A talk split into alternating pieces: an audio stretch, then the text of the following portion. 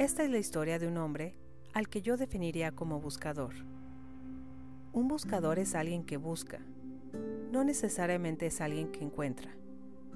Tampoco es alguien que, necesariamente, sabe lo que es lo que está buscando.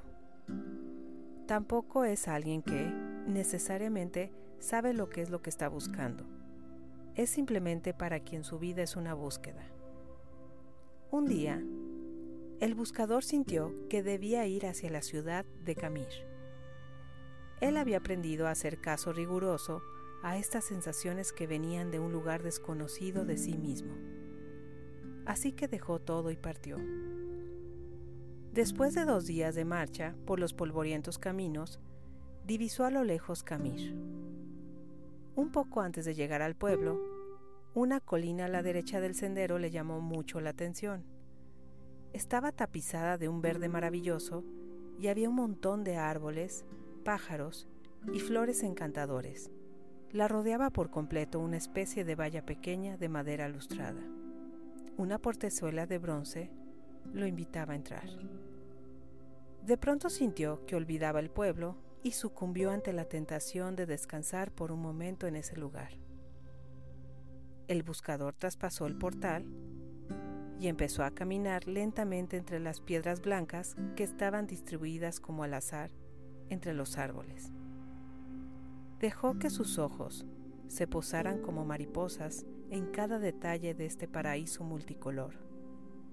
Sus ojos eran los de un buscador, y quizás por eso descubrió sobre una de las piedras aquella inscripción. Abedul Tarek vivió ocho años seis meses, dos semanas y tres días. Se sobrecogió un poco al darse cuenta de que esa piedra no era simplemente una piedra, era una lápida. Sintió pena al pensar que un niño de tan corta edad estaba enterrado en ese lugar. Mirando a su alrededor, el hombre se dio cuenta de que la piedra de al lado también tenía una inscripción se acercó a leerla, decía, Yamir Khalif vivió cinco años, ocho meses y tres semanas. El buscador se sintió terriblemente conmocionado. Este hermoso lugar era un cementerio y cada piedra una tumba. Una por una empezó a leer las lápidas. Todas tenían inscripciones similares, un nombre y el tiempo de vida exacto del muerto. Pero lo que lo conectó con el espanto fue comprobar que el que más tiempo había vivido apenas sobrepasaba 11 años. Embargado por un dolor terrible, se sentó y se puso a llorar. El cuidador del cementerio pasaba por ahí y se acercó. Lo miró llorar por un rato en silencio y luego le preguntó si lloraba por algún familiar. No, ningún familiar, dijo el buscador. ¿Qué pasa con este pueblo?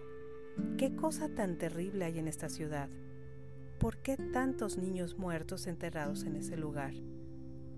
¿Cuál es la horrible maldición que pesa sobre esta gente? ¿Que lo ha obligado a construir un cementerio de chicos?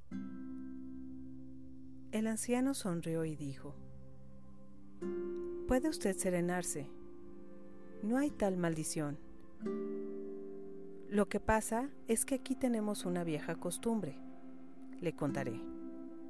Cuando un joven cumple 15 años, sus padres le regalan una libreta, como esta que tengo aquí, colgando del cuello.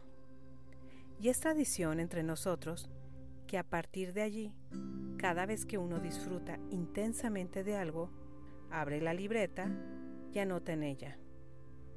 A la izquierda, ¿qué fue lo disfrutado? A la derecha, ¿cuánto tiempo duró el gozo? Conoció a su novia y se enamoró de ella. ¿Cuánto tiempo duró esa pasión enorme y el placer de conocerla? ¿Una semana? ¿Dos? ¿Tres semanas?